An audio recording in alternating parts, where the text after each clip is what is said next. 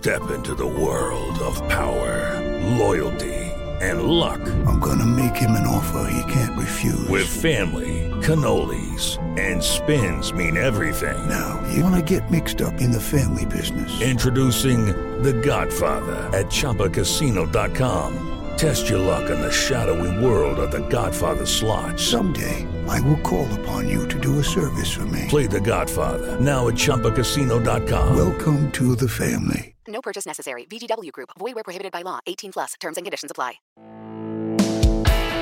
Este es el podcast de Alfredo Romo. 889noticias.mx.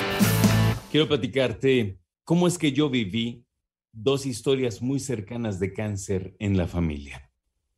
Dos personas que yo adoro y que en algún momento fueron diagnosticados con cáncer. Es una situación complicadísima porque es una noticia muy dura. Y yo hoy te dije, y te reitero, ¿eh? hoy el cáncer detectado a tiempo tiene muy buenas probabilidades de desaparecer, de hacerlo desaparecer. Hay diferentes maneras de atacar el cáncer.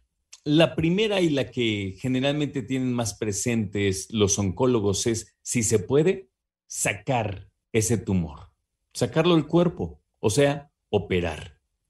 Hay otra manera, radiación. Hay otra manera, quimioterapia. Y hay una que es eh, cada vez más socorrida. Y dicen por ahí que, además de la cirugía, que esa siempre va a ser la mejor, sacar lo que haya, ¿no?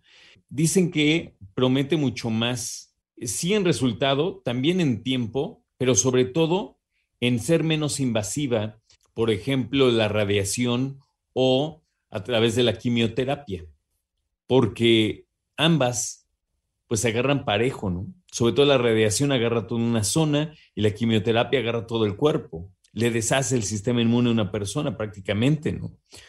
Esto obviamente en aras de poder matar hasta la última célula cancerígena. Entonces, obviamente es necesario y gracias a ese tratamiento de operación, o sea, una cirugía y de quimioterapia, estas dos personas en mi familia salieron adelante. Hay otra que te quería decir y que se llama los organismos monoclonales, que es un tratamiento que también va directamente a tu organismo, pero que, dicen los expertos, eh, es mucho más dirigido, va directamente a la zona afectada y por ende la afectación que le hace a otros órganos o a otras partes del cuerpo es mínima. Ahora, yo todo esto te lo platico, pero hay algo más importante.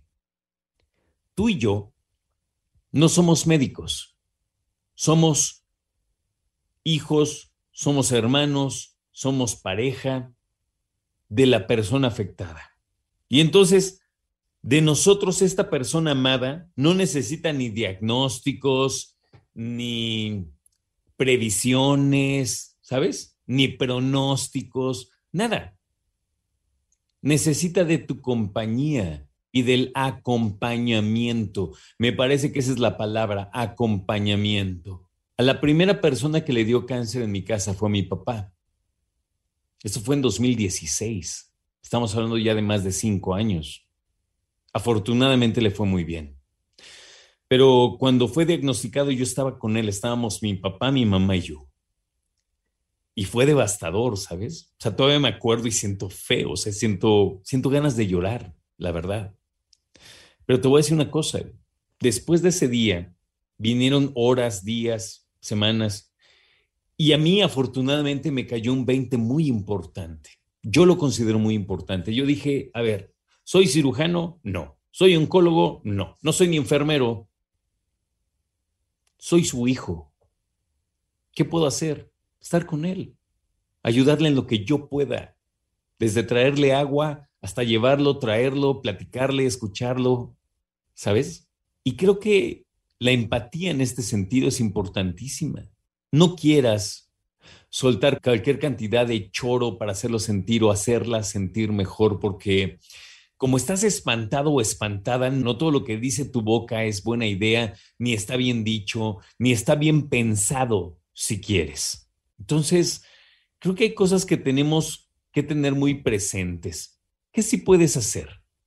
Escúchalo, escúchala. Deja que hable de sus miedos, de sus inseguridades. Tal vez, si es inteligente y sensato, puedes provocar una pregunta para ver si a través de ella te comparte cómo se siente. No hables de cáncer. Fíjate qué importante. ¿eh? Yo a estos dos seres queridos les decía, tú no tienes cáncer, tú tienes un tumor. Y creo que dentro de la teoría estoy bien, porque no se había esparcido el cáncer en su cuerpo. Era un tumor. Todos decían, es que tengo cáncer. No, no, tú no tienes cáncer, tú tienes un tumor cancerígeno, maligno, sí. Y en el momento que le extirparon, adiós. Claro, tienen que seguir algunos protocolos los médicos y tienen que de todas maneras dar radiación o quimioterapia o lo que ellos consideren para asegurarse de que hasta la última célula cancerígena ya no exista y si está, muera. Pero tienes que tener mucho cuidado de qué sí decir y de qué no decir.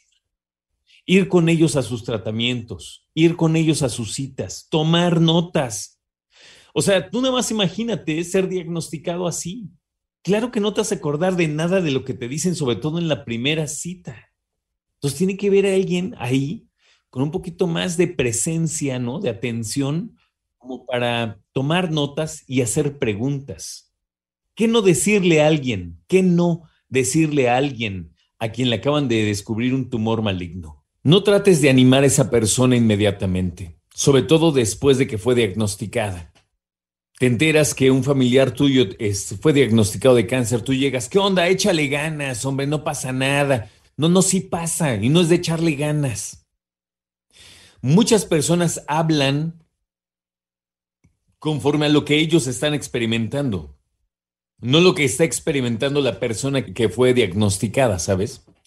Entonces, no tienes que pensar en ti, tienes que pensar en la persona que está frente a ti y que fue diagnosticada con un tumor. Preguntar está bien, pero tienes que pensar muy bien qué preguntar. Si tú dices, oye, ¿cómo te sientes? Cualquiera diríamos, pues, ¿cómo se va a sentir, menso? Pues muy mal. No, no necesariamente. Pero entiendo la pregunta, es, ¿cómo estás? ¿Qué estás experimentando? ¿Qué has pensado?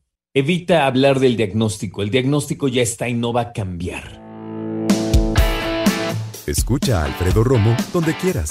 Cuando quieras. El podcast de Alfredo Romo en 889noticias.mx.